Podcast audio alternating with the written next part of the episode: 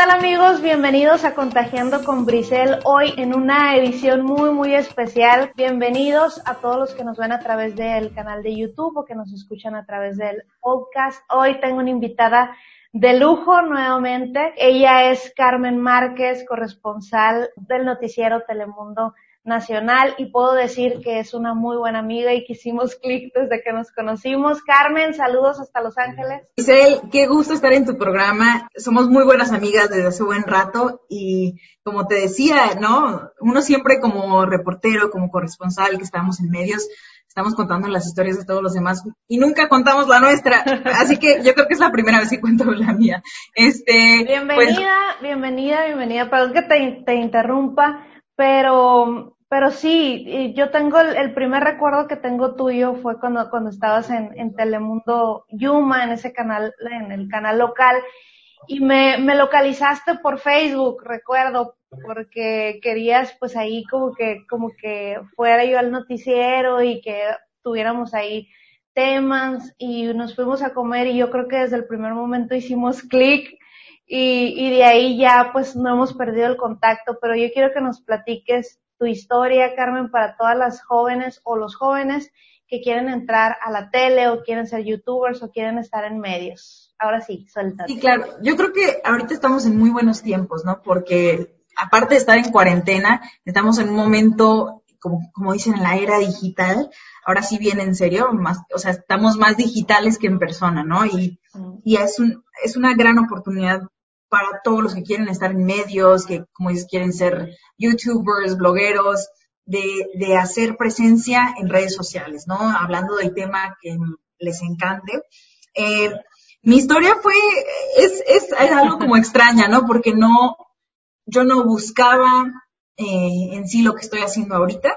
Me acuerdo que vi una vez una, una, ¿cómo? Ya estoy bien pocha, un quote, eh, una, una oración que decía esto, ¿no? Como que buscaras un espacio no siempre en donde te guste, sino, sino en donde haya necesidad. Esto es en inglés, así que lo hice la traducción un poco mala, ¿no? Yo eh, soy de Yuma, Arizona, que es una frontera, yo ahí nací, pero solamente crecí ahí hasta que tuve como 10 años. Entonces, después de ahí, mi mamá como que, mi mamá es del sur, mi mamá es de Michoacán, y ella decidió que no íbamos a crecer en la frontera porque ella quería que nos llenáramos de cultura, que conociéramos lo que era México. Entonces nos llevó a vivir a Michoacán. Entonces yo desde los 10 hasta los 21 años crecí en Morelia, Michoacán. Es una, una ciudad hermosa que fue lo que me sorprendió mucho de ti cuando te conocí, porque tú me decías, soy de Yuma, pero hablabas perfectamente el español. Entonces yo decía, ¿de dónde? No se le nota el am ni nada de esas cosas. Y yo decía, ¿por qué hablas también en español? Y ya fue cuando me contaste todo esto, ¿no? Y Oye, y ahorita ya lo hablo bien mal. no, no, no, no, no, para nada, para nada. Pero, pero sí, entonces fue, fue un shock cultural, ¿no? Regresar a, a México, porque en verdad son nuestras raíces, pero habíamos crecido por un tiempo acá en Estados Unidos, ¿no? Llegamos a México, estuvimos ahí, la idea era estar un año, pero se convirtió pues en 11 años, nos encantó estar en México, eh, mi mamá siempre nos, nos tuvo como en, en, la Casa de la Cultura en clases de teatro, en clases de canto, muy activos en la iglesia siempre, pero bueno, llegó un momento en donde este, tocó regresar a Estados Unidos, ¿no? Mi abuelita se enfermó de cáncer y fue, fue la opción, fue, nos vamos a regresar todos a, Yuma. Entonces, me acuerdo yo lo que fue regresar a Estados Unidos. Tú ya estabas en la universidad en Michoacán. Yo ya estaba en la universidad, yo estaba estudiando, estaba estudiando Derecho. Okay. Siempre, porque siempre me ha gustado mucho lo que es, eh, lo que es política, lo que es andar en las protestas y todo esto, ¿no? Bien, bien grillera yo, ¿no? no. Pero Estuve un, tiempo estudiando Derecho y después estuve un tiempo estudiando Nutrición, pero nunca, o sea, y lo diferente que son las carreras, ¿no? Nunca me sentía como que estaba yo en mi lugar. Aparte de que siento que en, México tenemos mucho el complejo, bueno, al menos los papás tienen mucho el complejo de, que no estudies lo que te gusta, sino algo que te va a dar dinero, o que te va a hacer. la lucha. Sí, entonces yo cuando, cuando yo les decía, yo me acuerdo en algún tiempo les dije que quería estudiar como teatro o música, pero fue así como de, mm, o sea, hay que ser como, hay que razonar, eso no te va a llevar a ningún lado. La seguridad, ¿no? Sí. Pero, pero yo siempre he sido el tipo de persona que si estoy en un lugar que no me gusta, no me voy a quedar, aunque sea romper un compromiso, lo que sea, no me voy a quedar. Entonces, fue, fue bueno el, regresar a Estados Unidos porque fue como una, un, como dicen, un escaparate de, de, lo que estaba haciendo allá, ¿no? Como que ya me había cambiado de carrera y ya era así como de, pues ya no me voy a cambiar otra vez, pero fue un, un buen motivo para salirme, ¿no? Llegando a Estados Unidos, eh, de regreso a Estados Unidos, fue bien curioso porque yo estaba muy acostumbrada pues ya al estilo de vida de México, sobre todo de, de Morelia, que es, es, una capital en el estado de Michoacán, donde había mucha cultura, muchos eventos, uno se la pasa en la calle, no en las combis, yendo de un lugar a otro, el centro, siempre hay, siempre hay tanto que está sucediendo, pero de repente llego a Yuma, Arizona, que es de los que conocen. El shock. Sí, el shock, todo solo, la gente no sale, la gente no era tan amable, eh, o sea, no tenía amigos, tuve, tuve que empezar desde cero. Aparte de que mis estudios que ya había cursado yo en México, en la universidad, no me revalidaron nada. Entonces tuve que empezar desde cero, tanto en la universidad como en amigos, como en todo. Aparte, bueno, eh, a mí especialmente no, mis papás nos educaron mucho a, no van a trabajar hasta que no terminen la universidad. Entonces, uno llega acá a Estados Unidos donde todos están trabajando o han trabajado desde los 16 años y todos con sus tarjetas de crédito y toda la cosa. Y yo a los 21 años como de, no he trabajado ni una sola vez en mi vida y no tengo nada. O sea, yo no, no tenía ni un carro, no tenía tarjeta, o sea, nada, nada. Entonces, fue cuestión, me, me, acuerdo, lo primero que hice fue ir al colegio que es el Arizona Western College.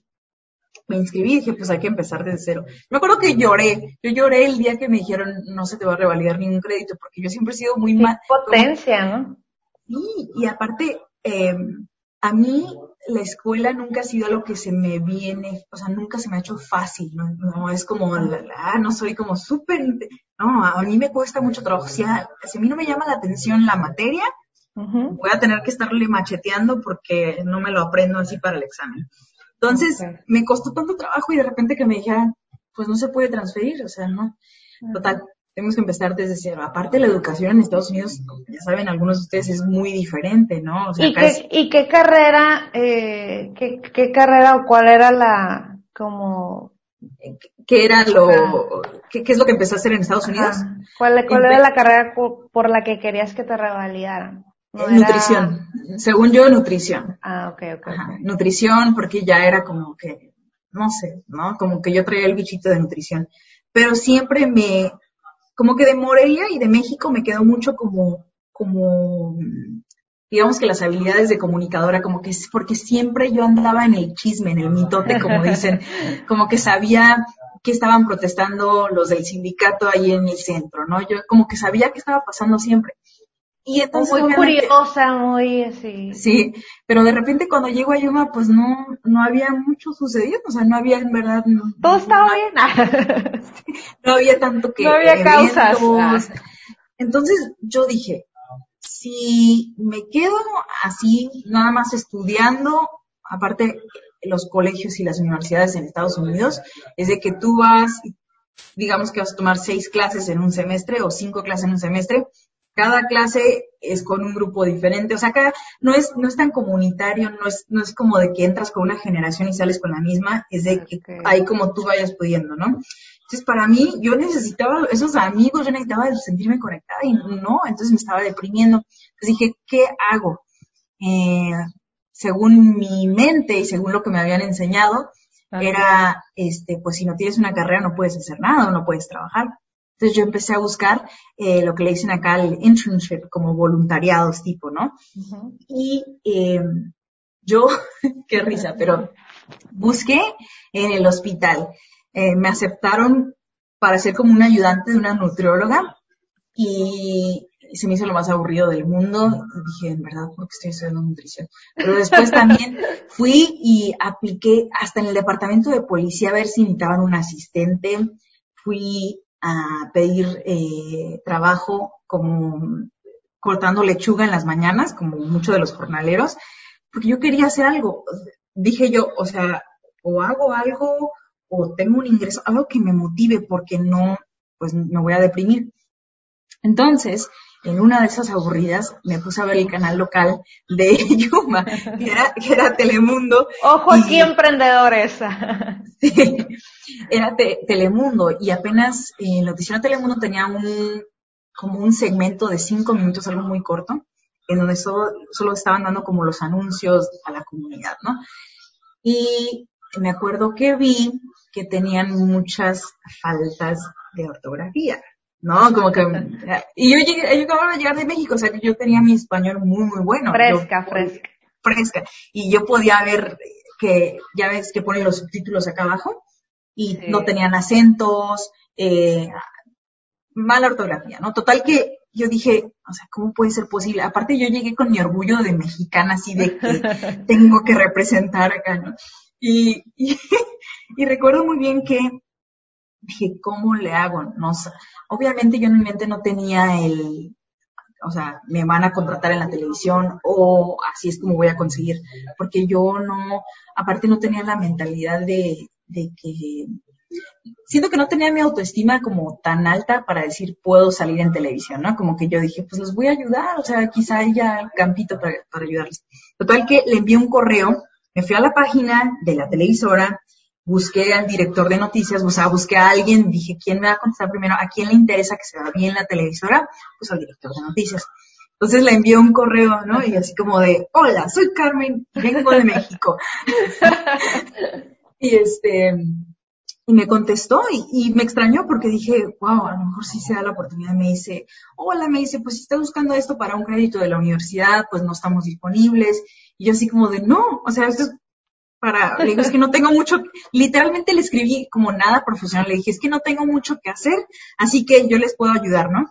Me acuerdo que me, me pidió que fuera por una entrevista y pues creo que ahí se abrieron muchísimas puertas porque solo había una persona, que es Fernanda Robles, que era la conductora de ese segmento de cinco minutos, eh, solo había una persona a cargo de ese, de ese segmento y necesitaba ayuda.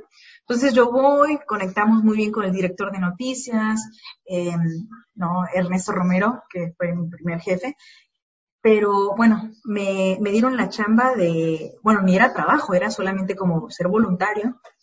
Y, y yo me acuerdo que, pues de no hacer nada, hacer voluntario en un noticiero, fue así como de, wow, como tengo la oportunidad de hacer algo.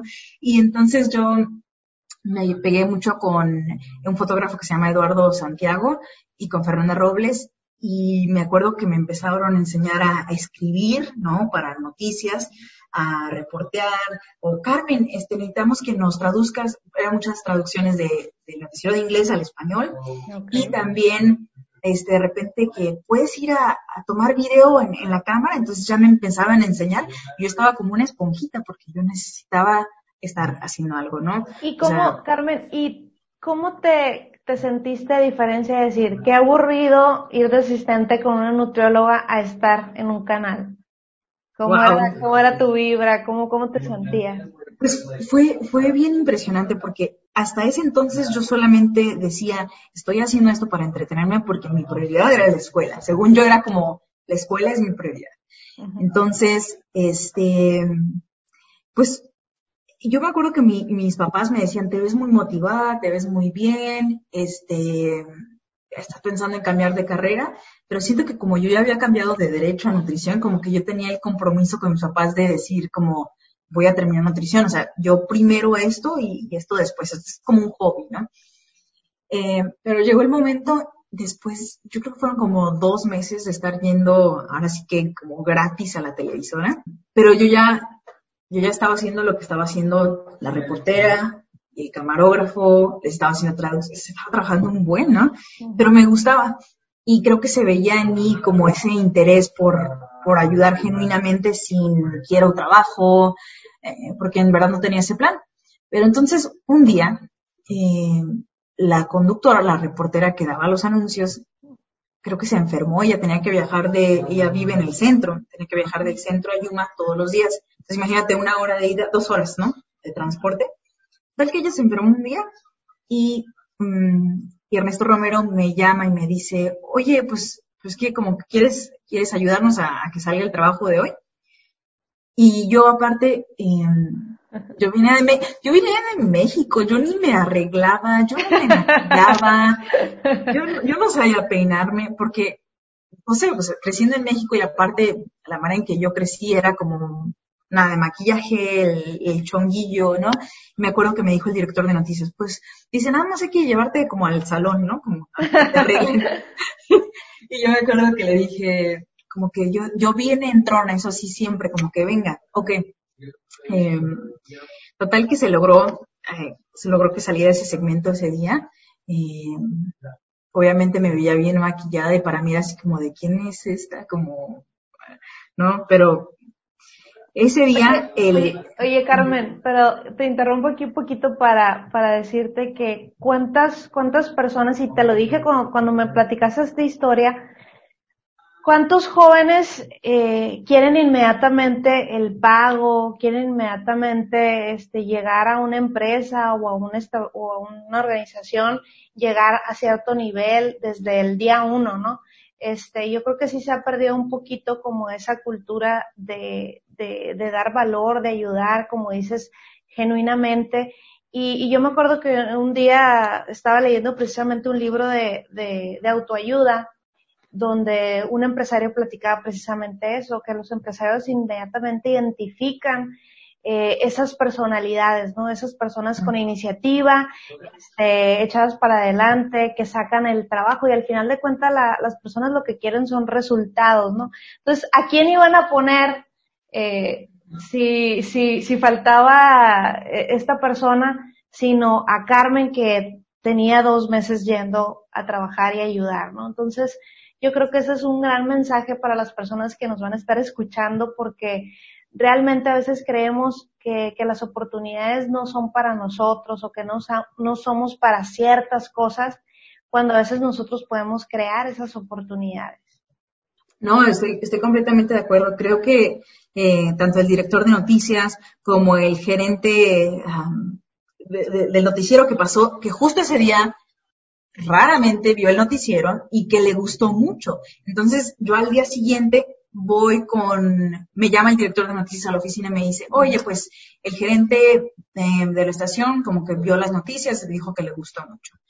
Eh, para este entonces no me habían, no me habían comentado nada de, de que querían abrir un noticiero hasta después de un mes. Yo me acuerdo que, que me llamaron otra vez a la oficina y me ofrecieron un contrato de dos años.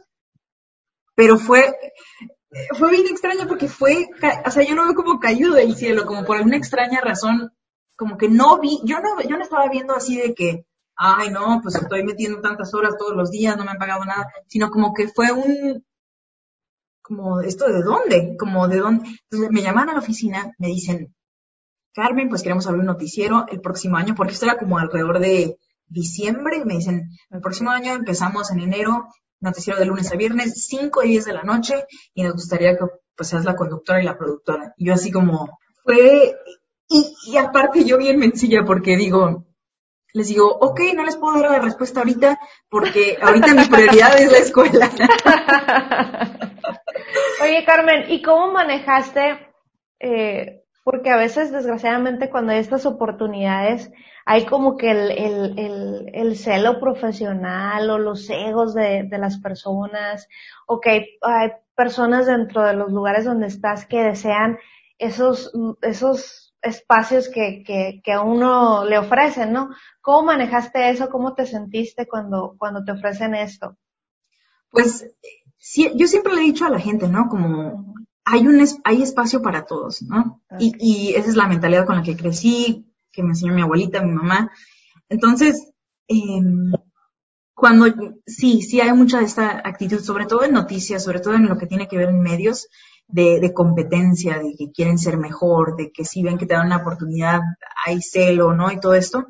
Y, y sobre todo porque yo, yo recuerdo llegar y cuando era voluntaria todavía, eh, no me decían ni de mi nombre, solamente el director de noticias, que era la persona que me estaba ayudando, y Eduardo Santiago, pero, pero había muchos, eh, estábamos como en un mismo cuarto de noticias o sala de redacción, eh, los noticieros en inglés y en español. Me acuerdo que, ah, pues muchos, muchos de los colegas ahí eh, solo me decían, oh, sí, the intern, the Mexican intern. O sea, como que la, la, la, o sea, la chava esa que estaba voluntariando, ¿no? La mexicana. Y, para mí era así como de, pero, pero obviamente para ellos era, ¿cómo le están dando esta oportunidad a esta muchacha? Si yo fui a la universidad, y muchos de ellos eran de universidades que Columbia University, o sea, universidades como de muy, muy buenas en Estados Unidos, les costó muchísimo trabajo, pero nuevamente se vienen a estos mercados pequeños porque es el lugar donde todo el mundo empieza, ¿no?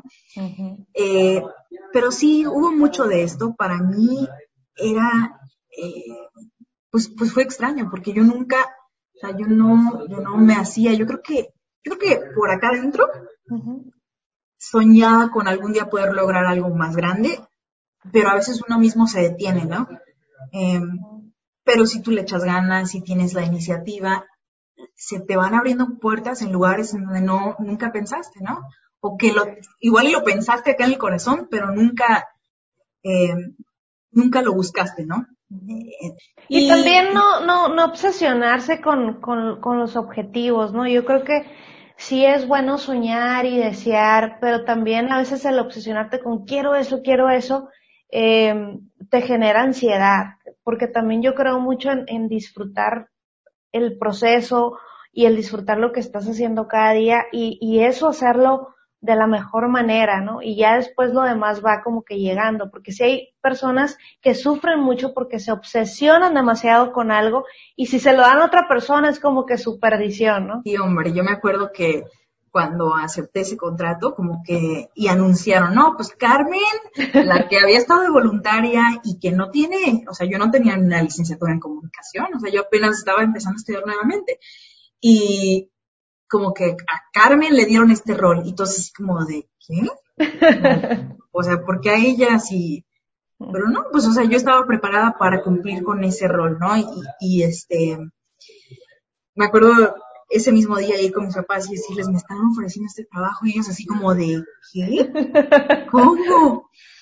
Total, pues em, empezó el noticiero, fueron muchas luchas. En primer lugar, porque es un medio que es muy, siento que es un medio que no, no es para todos en el aspecto de que si no tienes, como dicen, la piel bien gruesa, de decir, va a haber competencia, va a haber mucho celo.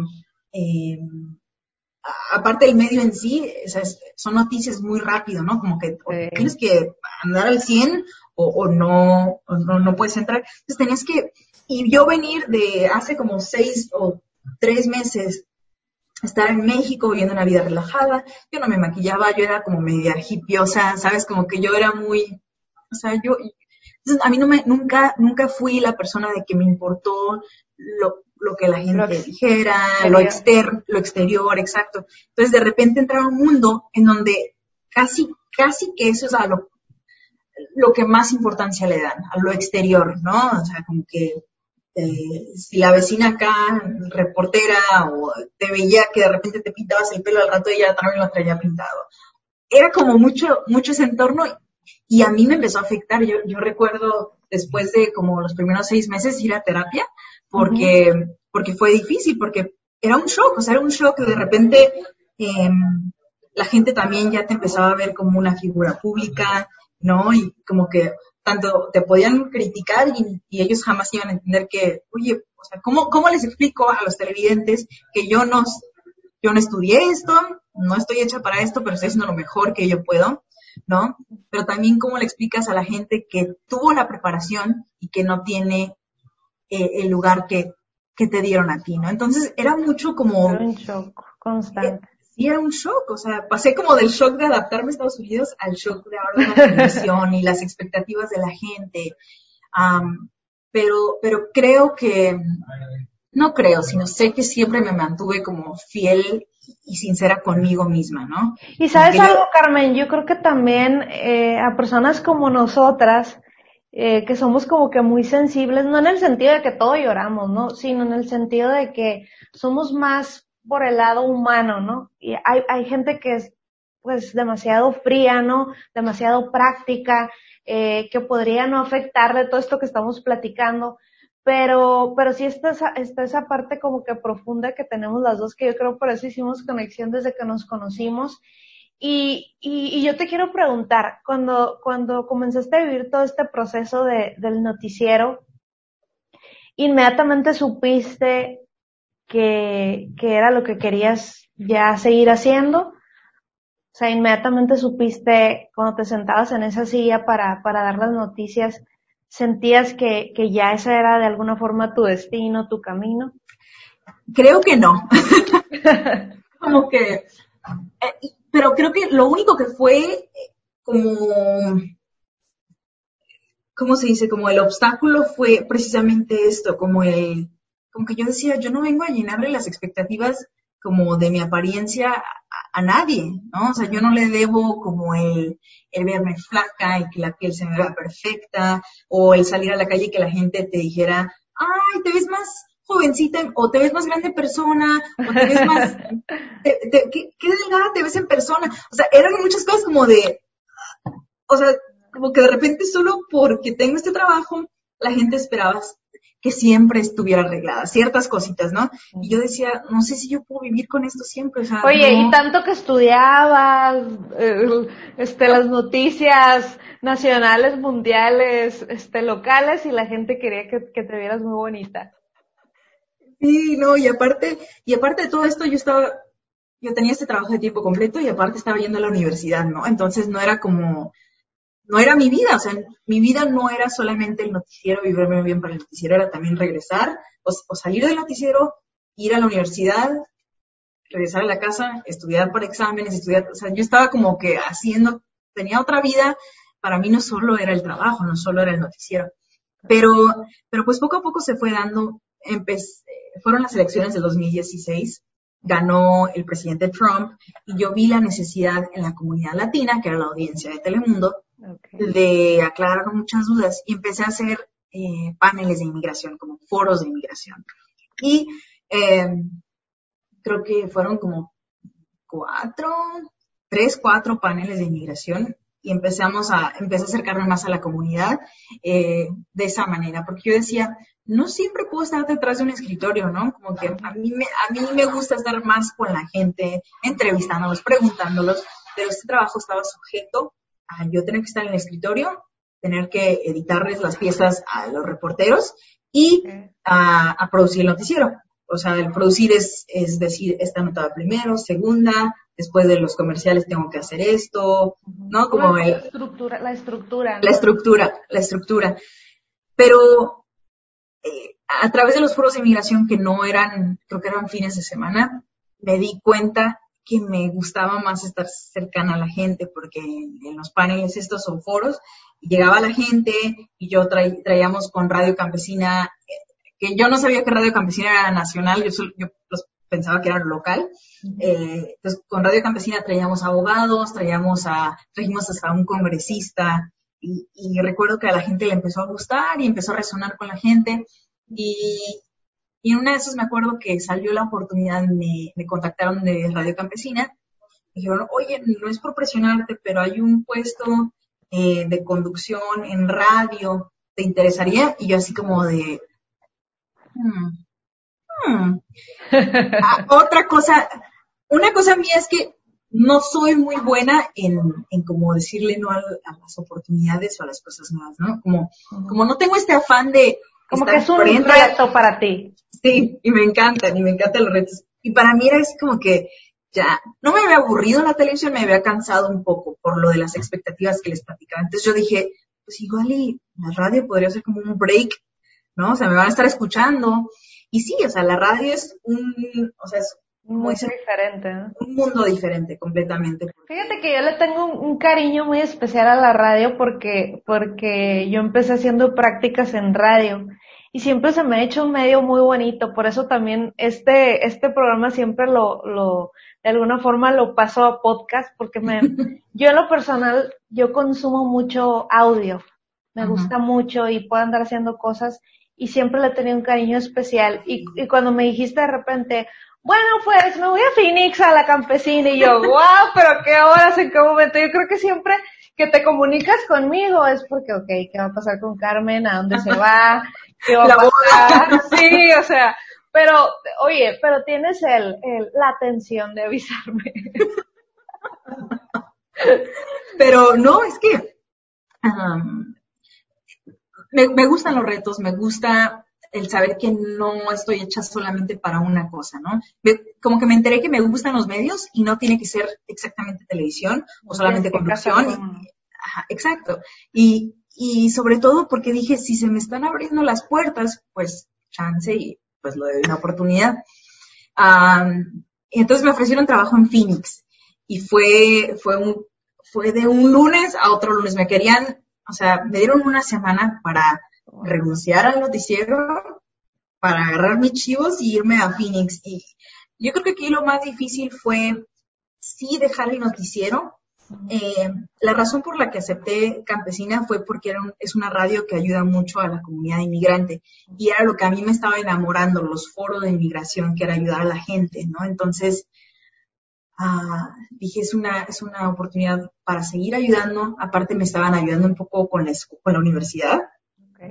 Y, y, yo dije, también es como que nunca me quise despegar de, como de mi crecimiento personal, no solamente profesional. Y para mí era un paso para como la independencia, ¿no? Ya este, yo estaba viviendo con mis papás todavía, entonces al irme a Phoenix ya fue así como de yo me las arreglo solitas.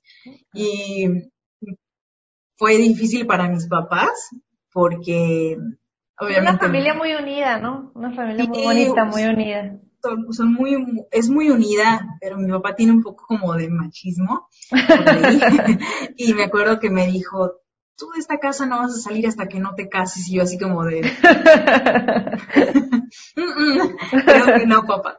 Y, pero no, después, o sea, me apoyaron en cuanto supieron que sí era algo que me, que me interesaba, que me gustaba. Y, sí, pues llegué a la radio, creo que a la semana, me dieron como una semana de entrenamiento. Era un, era un noticiero, ¿no? También, pero ibas a estar ahí, este. Sí, era. Pues, produciendo.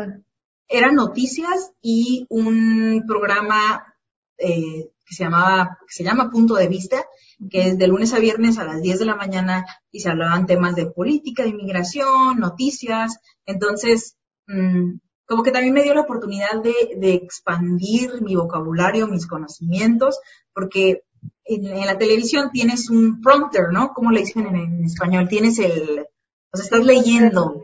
Sí, pues también lo llaman, lo llaman aquí. Sí, el, sí, el, prompter. Entonces yo me acuerdo que era como de, o sea, yo quería como un reto, ¿no? Y acá en radio es como de que olvídate de tus apariencias porque aquí lo único que vale es tu cerebro. ¿no? Y qué tanto sabes del tema y qué tanto te puedes desarrollar. Y yo me acuerdo que llegué y la primera semana mis papás me decían, Carmen, o sea, la regaste, esto no es para, o sea, no sabes hablar, no sabes improvisar. Y yo así como de, no, o sea, ahora tengo que hacer esto. Y sí, los primeros programas, yo me acuerdo que no me tocaba estar en, los, les dicen, en los boards, en los, como manejando el programa, eh, todavía, pero estaba bien tímido, súper tímida, no, no hablaba. Y es que a mí me, como que me impresionaba porque ya era como otro nivel de alguna manera. Llegaban los expertos, ir a estar con ellos en persona debatiendo o preguntándoles sobre cierto tema. Afortunadamente me tocó una jefa, ella es María Barquín, que es la directora de programación de, este, de esta radio.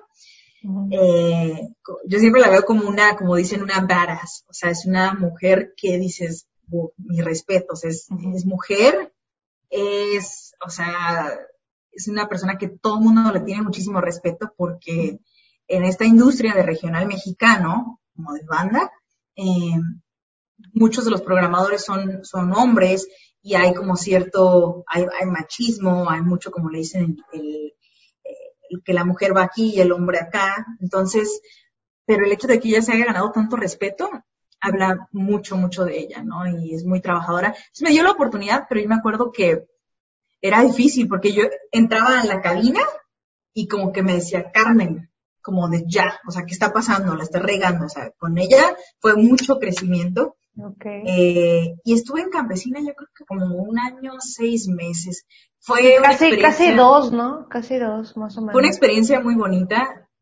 Me la criticaron mucho porque me dijeron, ¿cómo te puedes ir de televisión a radio. Y aparte, regional porque, mexicana. Porque, porque para muchas personas la tele es como que, wow, la tele, ¿no? Y, y para algunas personas puede ser así como que, como, pero realmente eh, lo que dices, la radio te fuerza a que, a que, a que le pienses, a que opines, a que levantes tu voz y, y, a trabajar esa parte espontánea, ¿no? Eso es como que la magia de la radio.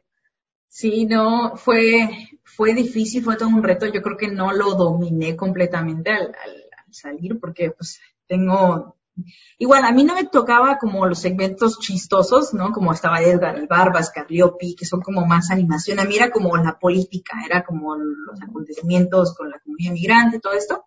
Em, y me encantó, pero eh, eso está bueno, ¿no? Lo que pasó fue que... Eh, sí, a ver, platícanos. ¿Qué pasó? ¿Qué nuevo eh, reto? Empecé, como que empecé a pensar, como, ¿qué más? Me empezó a llegar otra vez la cosquilla, ¿no? De qué más. Y dije, es momento de tener algo propio. Entonces, eh, soy un poco impulsiva. Impulsivamente dije, ah, pues como un, un, show en Instagram que se llame Talking Latino y voy a entrevistar gente, este, latinos en Estados Unidos, ¿no? Total que empiezo, empiezo ese programa Mm, algo súper sencillo, que era simplemente usar la plataforma de Instagram. Entonces yo le decía a la gente, no, en, Instagram, este, ok, el próximo martes voy a tener a Brisel Juárez a las 7, así que conéctense. De repente tenía tres personas viendo, de repente tenía eh, 70, de repente tenía más, menos, como fuera, ¿no? Pero el chiste era como darle seguimiento a este programa, me encantaba porque igual que ahorita estaba, hablábamos de de la vida de la persona, de cómo había logrado estar haciendo lo que está haciendo. Pero, este, pues como que yo decía, esto es como, y esto le llega, llega a motivar a una o dos personas, ahí se cumplió la, el propósito, ¿no? Y este, y sí, total que me empiezan a seguir así bien raramente productores de Univisión Nacional, Telemundo Nacional, como que yo, de NBC, yo empezaba a ver así como de, hmm, pero nada, o sea, pero no me, o sea, no me escribía ni nada. Y también en Radio Campesina me tocó conocer a Paola Ramos, que ella es la hija de Jorge Ramos, ¿no? Es un, es un reportero y conductor de, de Univisión, ¿no? Y me acuerdo que la conocí y empezamos a platicar. Ella trabaja para un como noticias digitales que se llama Vice News y también colabora. Es muy buena también, ¿no? Sí, sí, yo la sigo en Instagram. Sí, no, ella es, ella es buenísima y colabora también con, con Telemundo, con, con otros medios. Y entonces yo me acuerdo que ella cuando nos conocimos jamás me dijo así como de soy la hija de Jorge Ramos, o sea, no es la persona más como humilde, down to earth que te puedas imaginar. Y, y como yo sabía que estaba en medios, yo le como que me empecé a asesorar con ella. Oye, ¿cómo ves? Como mi siguiente propósito es este, ¿no? Yo creo que si ustedes van a escoger la carrera de medios, siempre es bien importante encontrar una persona con la que te puedas asesorar para tu siguiente movida, ¿no? Como alguien que te, que ya ha vivido, que ya ha pasado por lo que tú estás pasando y que admires y que digas, eh, quizá tenga una idea de si es un, es una buena, good next move, ¿no? O sea, como si es un buen siguiente paso. Y entonces con ella empecé a asesorarme y un día me dijo, oye, un productor de, noticiero, de Noticias Telemundo, eh, me preguntó por ti, ¿le puedo pasar tu contacto? Y yo así como, se bajó la sangre, así como, pero dije, de seguro me van a contactar para, pues para algo que tenga que ver con la campesina, ¿no? Entonces ya, este, y después me contactaron por Instagram ahorita, ahorita ya le digo a... Ya nadie pide el teléfono, ¿no? Nadie pide los correos. Mi esposo es mucho como de, de como escribir un correo, redactar y con aquella cordialidad. Y yo soy así como de, escríbele por Instagram. pero, pero me acuerdo que Univision escribió por Instagram. Total que nos empezamos a, a, contactar y me encontraron por Talking Latino. Y creo que Telemundo fue por Paola Ramos. Pero eh, no, pues que, pásanos tu trabajo, qué es lo que estás haciendo, eh, nos gusta lo de Talking Latino, qué es lo que quisieras hacer después, y yo así como de... Sí, porque yo, me, yo me acuerdo que, que, que primero fue algo para Univision, ¿no? Y después ya fue algo para Telemundo. Fue algo así, yo me acuerdo que, la, que me mandaste un link o compartiste un link que te habían entrevistado sobre lo que estabas haciendo de, de esta plataforma en, en, en, Instagram, las, que estabas haciendo, como que fue una entrevista de eso, ¿no? Sí. Luego ya después ya fue algo más. Ya empezamos a... Sí, pues Telemundo fue eh, el primero que me contactó y como que me dijo, nuevamente, esto es como que entre nosotros, pero Telemundo no me pagó por estas como contribuciones. Y aparte uno lo tiene que ver siempre estratégicamente. Siempre dicen que el, trabajo como no pagado no, no debe de existir, pero hay veces que uno, o sea, si quieres visibilidad, si quieres, eh, sobre todo en este medio de comunicación, necesitas, y si no te cuesta mucho trabajo, pues lo necesitas hacer gratis, o sea, no tiene nada malo si lo haces un mes gratis, ¿no? Yo me acuerdo que ah, por unas, eh, fueron como, como, igual como dos meses, que fueron contribuciones los jueves, como de dos minutitos, ¿no? Así de algún tema y ya hablábamos y nos comunicábamos por Skype, pero ya era así como de, wow, estoy contribuyendo con el noticiero nacional. Y me acuerdo que mi jefa se quedaba así como de, ¿me estás queriendo ir?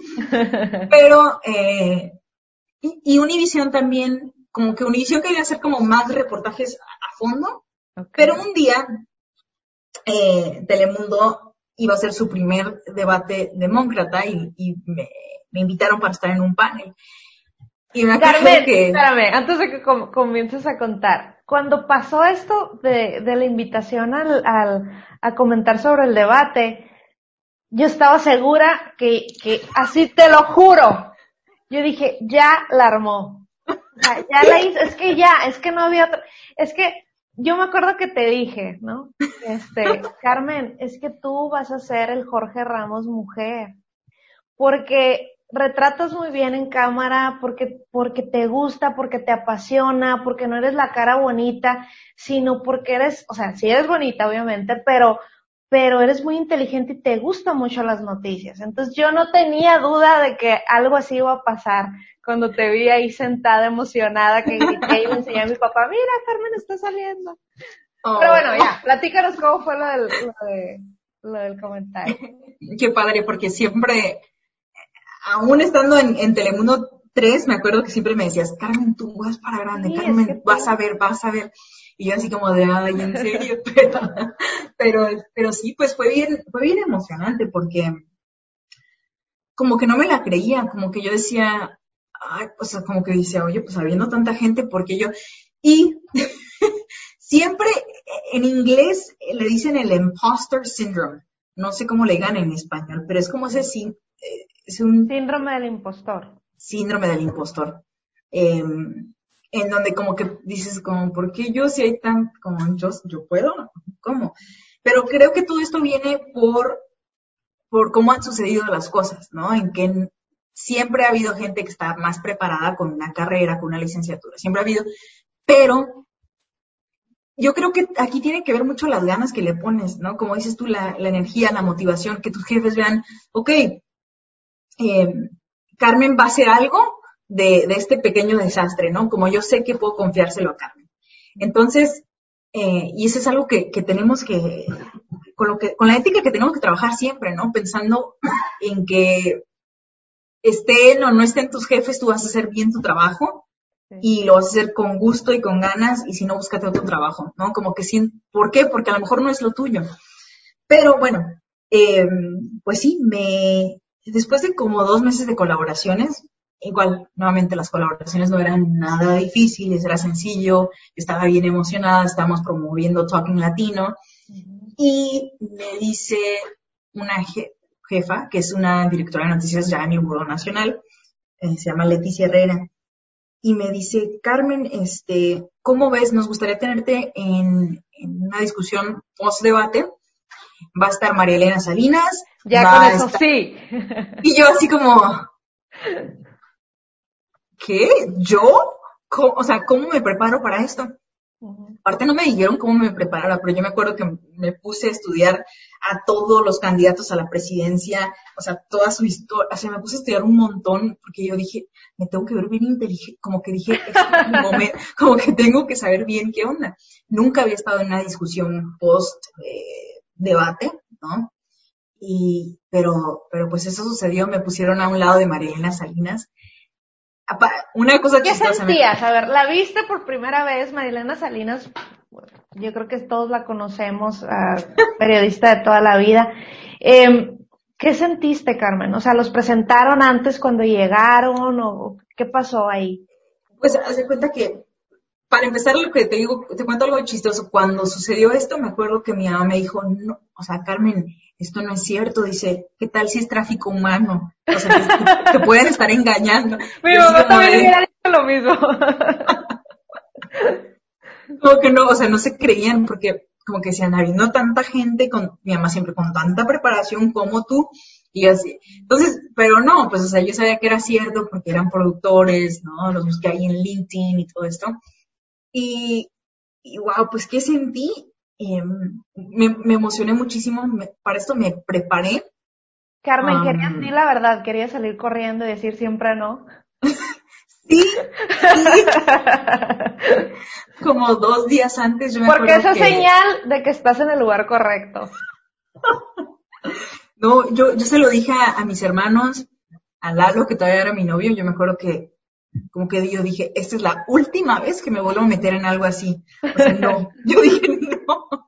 Y, y, este, te digo, estudié bastante, llegó ese mero día y, o sea, yo yo recuerdo que me llegué a Miami, aparte como que, o sea, me, me, dieron un trato, no así como de que te estamos dando la oportunidad, así que, pues, a ver cómo llegas.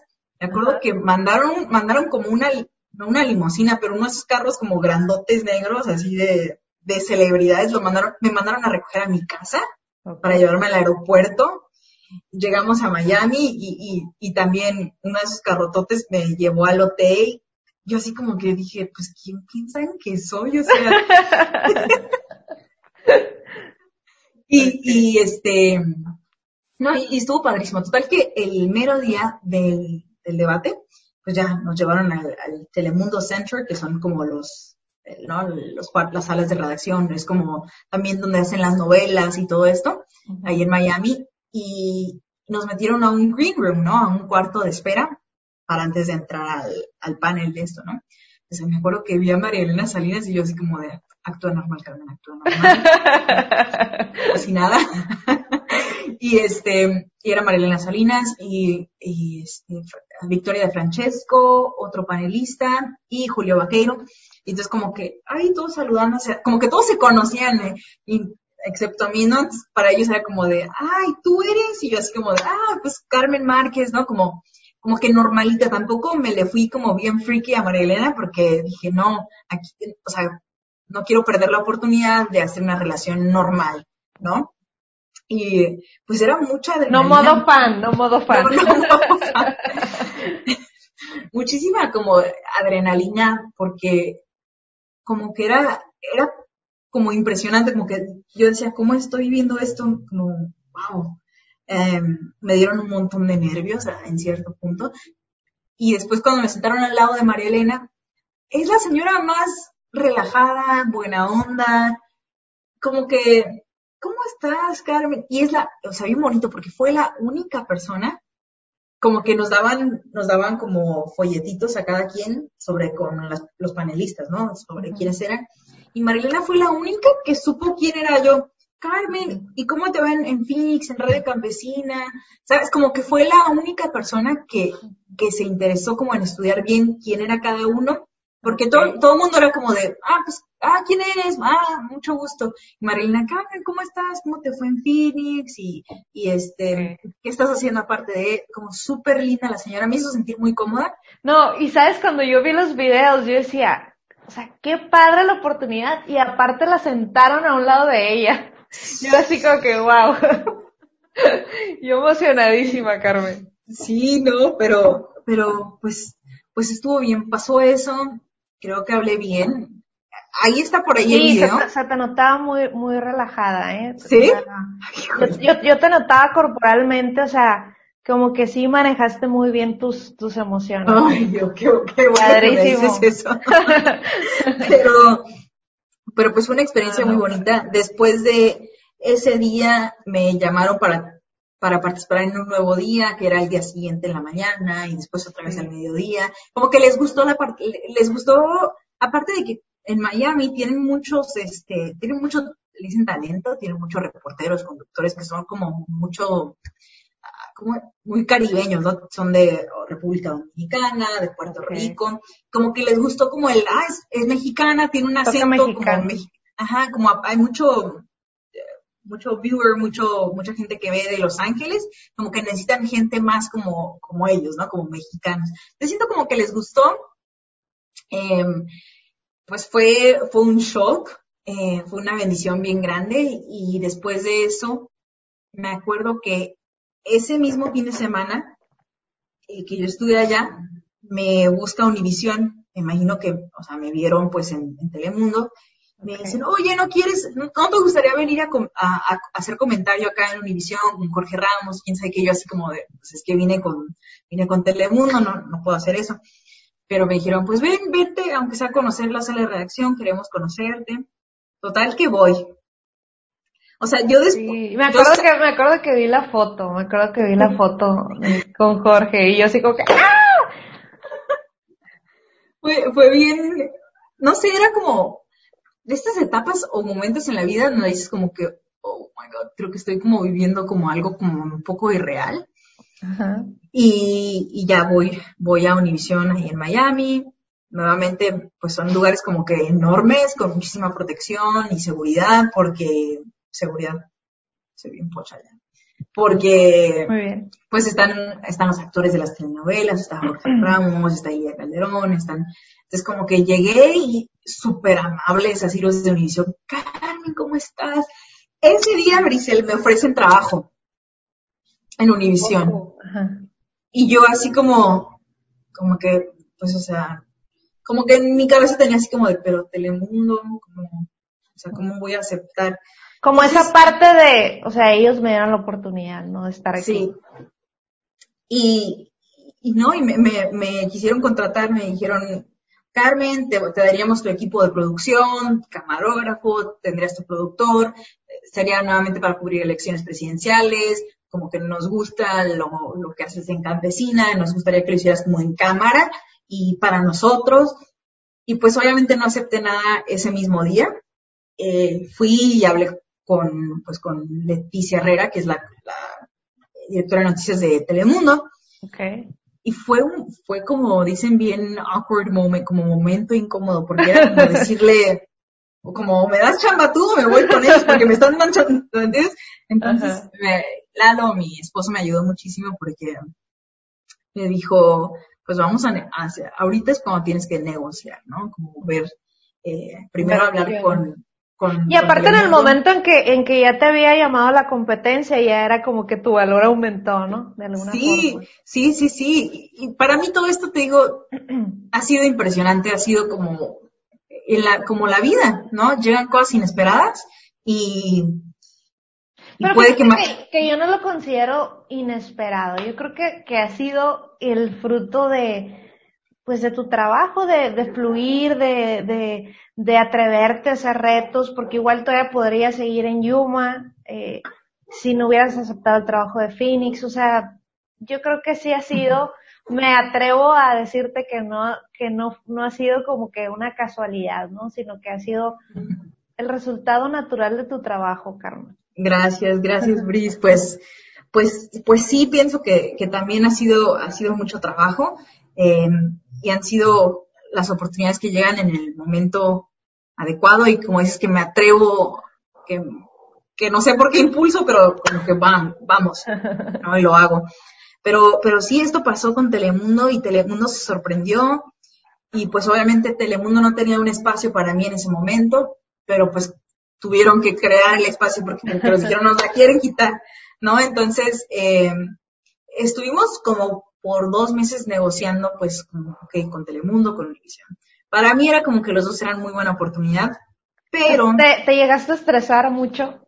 Me, estresé muchísimo. Con eso, con, el pensar, o sea, ¿qué es lo correcto? O sea... Sí, sí, porque imagínate, son, son dos noticieros que son, pues, son internacionales, que pasan en México, en diferentes y, y de repente, como que saber que te, está, te quieren dar la oportunidad, y con uno quería quedar mal y con el otro, pues, eh, fue bien difícil. Lalo, me acuerdo que me decía así como de, pues es como él me ayudó a escribir muchos correos y a pensar y todo esto, pero para mí yo estaba casi como en una, o sea, una ansiedad porque decía, no, no quiero quedarme, o sea, no estaba acostumbrada como a, no estaba tan acostumbrada a negociar con gente, no, pues que esto, pero me vas a ver fotógrafo, camarógrafo y esto, y también necesito hacer tantos y tantos y tantos, quisiera esto, como, que fue bien curioso porque era como, ok, pues tienes que elegir entre los dos, y al final, este, pues dije, venga, con Telemundo. Pero con Telemundo, eh, la cosa no empezó hasta el 6 de diciembre del año pasado, o sea, como que me casé y despuésito ya empecé, ¿no? Pero, ah, pues ha sido, ha sido todo un viaje esto, Bris, de verdad. Em, pues empecé con Telemundo, nuevamente el 6 de diciembre, y, y pues es, es casi que, pues es un sueño, ¿no? Tener un trabajo tan, tan bonito en el que te toque ir a buscar historias, eh, donde ahorita ya tienes a un productor, tienes a un camarógrafo que te van, que te ayudan. Eh, me gusta porque ahora en, Telemundo como que me dieron la opción de, de ser yo misma, ¿no? Como que no tengo, no tengo que disfrazarme como en este outfit de soy una señora de 50 años y te vengo de... No, o sea, soy, soy, Carmen, tengo 26 años, este, estoy buscando las historias de, de jóvenes, estoy cubriendo a la comunidad inmigrante, eh, no tengo que verme de cierta manera, ¿no? Como que yo les pedí eso y me dieron la libertad de, ser yo misma, de expresarme como me expreso, de quitarle la formalidad a los reportajes, si, si tengo que, ¿me entiendes? y, y, pues me he sentido muy a gusto, muy cómoda. Desafortunadamente estamos pasando por esto del coronavirus y como que ahí pues, pues se detuvo un poquito el proceso porque pues ahorita como que no hay nada de elecciones, todo es coronavirus, todos estamos trabajando desde casa, pero pues estoy muy contenta, Brice. Oye, Carmen, ¿y cómo funciona para todas las personas que nos están escuchando y, y que pues pocas veces tenemos acceso a, a platicar con personas que están en, en, la televisión nacional? ¿Cómo funciona tu trabajo? ¿Cuántos reportajes tienes que hacer? ¿Cuál es tu horario? Pues eh, todo, todo tiene que ver con el tipo de contrato que tengas. Yo soy... Eh, no nos digas cuánto ganas, no importa, pero... No. un poquito cómo es, cómo es tu proceso, te levantas en la mañana, qué es lo primero que haces, cómo es tu día a día como corresponsal.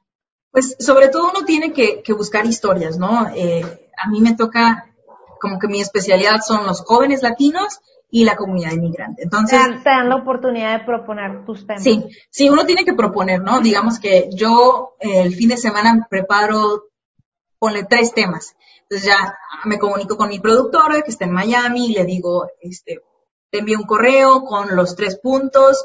Mm, si hago esta primera historia, ahorita por ejemplo estoy trabajando en una nota sobre eh, una organización que está ayudando a los padres de familia que tienen hijos con eh, capacidades este, especiales, con discapacidades.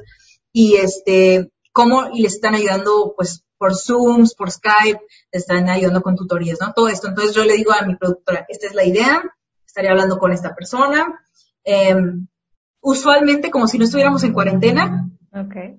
Em, me levanto como a las 7 de la mañana, para eso como de las ocho, ocho y media estar en el noticiero, en el cuarto de noticias, y ahí eh, estoy en el buró de Los Ángeles, pero en sí como que me tengo que dirigir con la gente de, Miami, o sea que solamente estoy como que digamos en la oficina. Entonces ya llego y con mi supervisora o la directora de noticias que está en Los Ángeles, yo le digo, oye, mm, tengo una entrevista con Brice el próximo jueves, así que me puedes asignar un camarógrafo para ese día. Entonces yo, por ejemplo, digamos que llego el jueves y con el camarógrafo nos vamos en el carro del camarógrafo, buscamos la historia, regresamos, editamos ahí en, el, en la sala de redacción. Em, ahí también grabamos como las voces con todo el equipo especial que tienen. Y em, el camarógrafo es el mismo editor, o sea que ellos nos ayudan a que se formule pues este reportaje.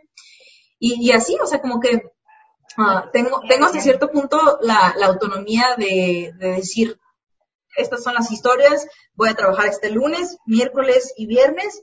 No siempre tengo que ir a la, a, la estación si a solo que tenga que grabar. Entonces puedo trabajar desde casa o redactar en la casa y es algo, algo muy bueno. Me, me encanta como el poder estar con el cafecito ahí en la casa trabajando, igual contactándome con mis productores de Miami. Eh, Te quedas sin historias a veces que dices, ¿por dónde? Sí, sí, llegan momentos en donde, pues, sobre todo porque es un noticiero nacional y todo el mundo, si sale una nota, todo el mundo está pensando en todos los ángulos que tenga esa historia, ¿no? Entonces, de repente uno sí se queda sin notas. Me gusta ir mucho a eh, New York Times, a Los Angeles Times. me gusta mucho leer de repente Reforma, eh, El Universal. De repente también escucho mucho los podcasts, por ejemplo, para poder como encontrar diferentes ángulos a, notas, ¿no? Em, pero, pero sí, o sea, de repente uno se queda así como que, ¿qué hago? Porque quieres la quieres hacer la mejor historia, ¿no? Pero, pero sí, pero, pero es fácil, es fácil como pero, y, y, es parte del trabajo, ¿no? Es parte también de, de, de toda esa energía que tú le pones a, a tu trabajo, el estar buscando, investigando, o sea, al final de cuentas, es parte de la carrera del oficio que tienes actualmente, ¿no? Qué padre, Carmen, me da muchísimo gusto. ¿Y qué, qué viene para ti? ¿Qué, qué quiere esa Carmen, eh, corresponsal de Telemundo Nacional, de Noticias Telemundo? ¿Qué quiere, eh, espera, qué sueña? Me gustaría muchísimo tener, eh, no sé, de aquí a unos 5, 10 años, no sé, tener mi propio medio de comunicación, ¿no? Como mi propia compañía de comunicación. Eso no sé. Algún día, no sé, es un sueño, es un sueño, ¿no? Pero eh, con la este misma, con la misma temática, política, noticias, opinión. Sí, sí, no, me, me encantaría, ¿no? Este, sobre todo, no sé, este próximo año me interesan mucho como las noticias digitales, como, como que la televisión es muy, muy buena, me encanta estar en televisión, pero pienso que, pienso que lo que se viene es lo digital, ¿no? Como que todo lo que vemos. Me gusta mucho el medio este Vice, eh, Vox también me gusta, Vice en español. Eh, son, son medios que, que pienso que están haciendo, como que están dirigiéndose a la audiencia de dentro de 10 años, que vamos a ser la mayoría, ¿no? Que vamos a estar, en cambio de ver televisión, vamos a estar acá en Netflix, de repente tengo sueños guajiros en donde pienso eh, actuar. Ok. Eh, Oye, que cantas muy bonito, ¿eh? Y tocas la guitarra muy padre también, eso me sorprendió muchísimo. Y un día vi un video ahí en Instagram y todos tus hermanos, tu mamá, tu papá, todos tocan guitarra y cantan muy padre, ¿no? Vienes de familia de artistas les, les encanta, ¿no? En cuanto nos reunimos, siempre mi papá saca la guitarra y nos ponemos a cantar, pero no sé, como que la cantada es como un hobby que siempre se va a quedar ahí. no soy buena en guitarra para nada, pero, pero no sé, pienso, pienso que como que medios de comunicación te puede llevar a muchos lugares y siento que estoy abierta como a cualquiera de ellos, ¿no? Me encantaría, Brice, como en algún punto de mi carrera, escribir guiones para documentales para o hacer o este, producir un documental no estaría padrísimo me encantaría me encantaría. Eso es lo que me veo haciendo a futuro Oye, Carmen, platícanos, pasando ya un poquito más a tu día a día, ¿qué escuchas cuando normalmente no, no, no estás trabajando, no escuchas podcast a lo mejor de, de noticias? ¿Qué te gusta escuchar? ¿Qué miras? ¿Qué serie eres persona de series, eres persona de, películas, ¿qué, qué miras? Eh, ahorita ¿De, qué, te inspiras? Ahorita terminé de ver una, bueno, todavía no termina la serie, pero se llama Vida en eh, Amazon Prime, en Stars, se llama Vida 100% recomendada, está buenísima. Pero si tienen niños chiquitos, niños chiquitos no la vean, porque si tiene de repente escenas medias fuertes, pero está muy, muy buena. Habla precisamente de dos latinas en Los Ángeles, se les muere su mamá, y bueno, no les, no les cuento todo, pero está muy, muy buena. Vida. Ok, Vida eh, vía Amazon Prime. Vida en Amazon Prime. También me gusta mucho escuchar podcast. tengo uno favorito que se llama Latina to Latina. Es, es por Alicia Menéndez. Eh, es en inglés o spanglish, de repente, dependiendo de, de quién pero se me encanta. También me gusta mucho escuchar NPR. Eh, tienen un podcast de política. sí, y soy como bien nerdy, de repente como que me, me, gusta mucho. Eh, también está uno que se llama, ah, me gusta el de Yo estuve ahí, de, de Telemundo, y lo conduce Julio Vaqueiro, es política.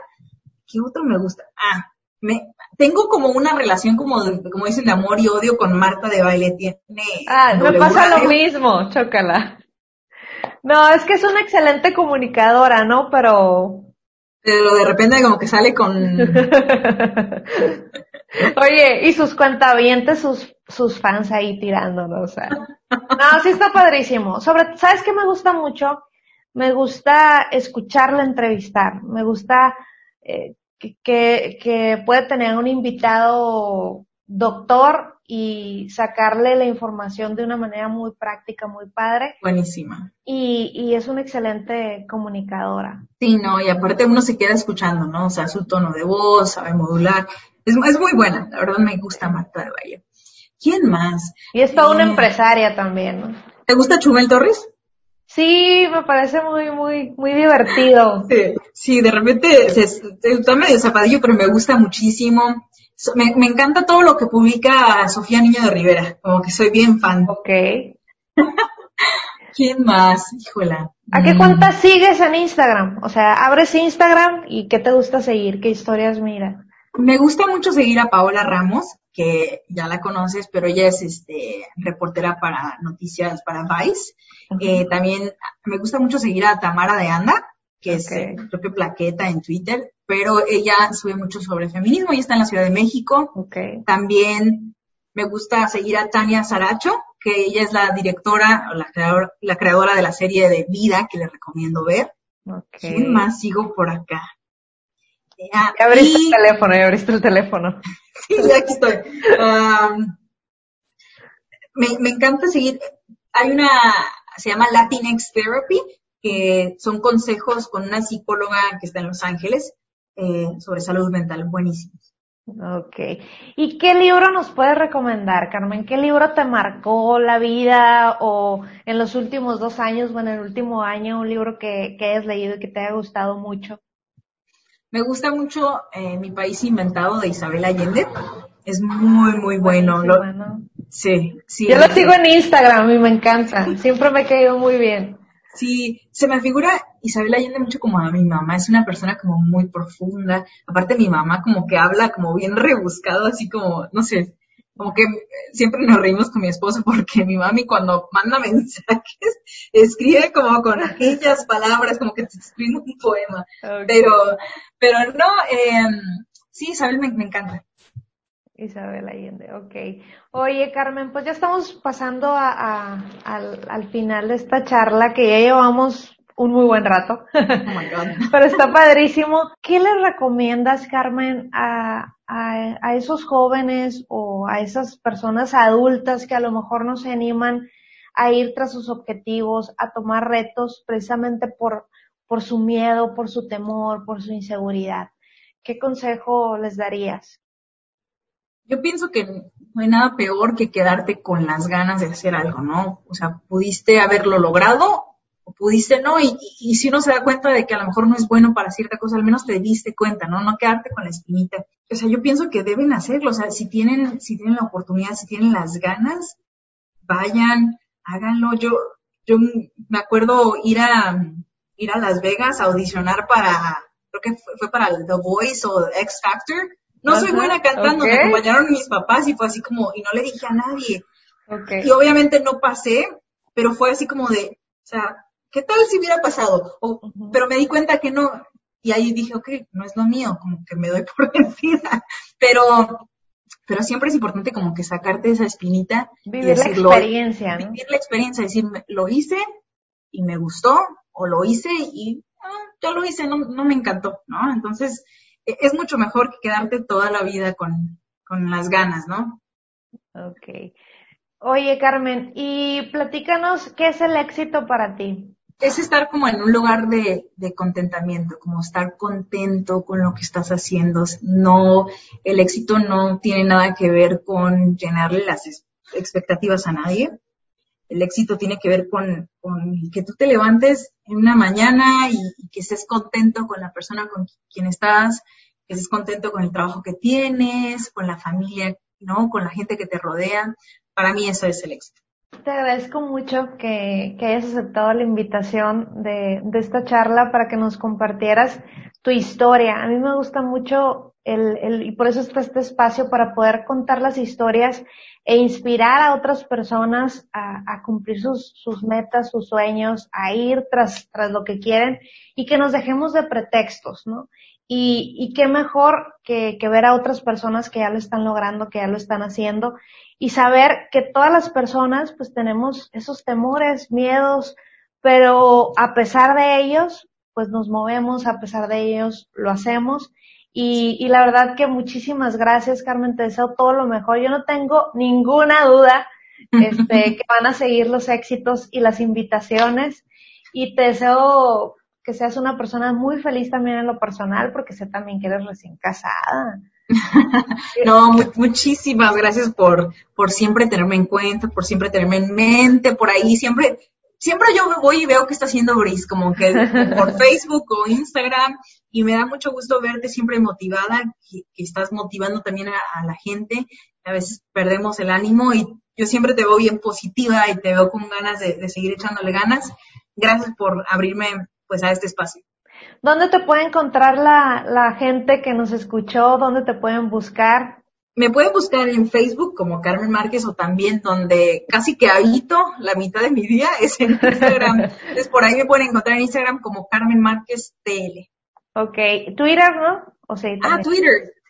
Déjame checar cómo estoy. Casi, casi no lo uso, pero sí tengo. Por acá estoy como, espérenme tantito. Carmen Márquez TV. Cielos Telemundo también la pueden encontrar con sus reportajes y sus historias. Muchísimas gracias, Carmen. Esto fue Contagiando con Brisel. No olviden suscribirse, seguirnos en Spotify y nos vemos en el próximo video.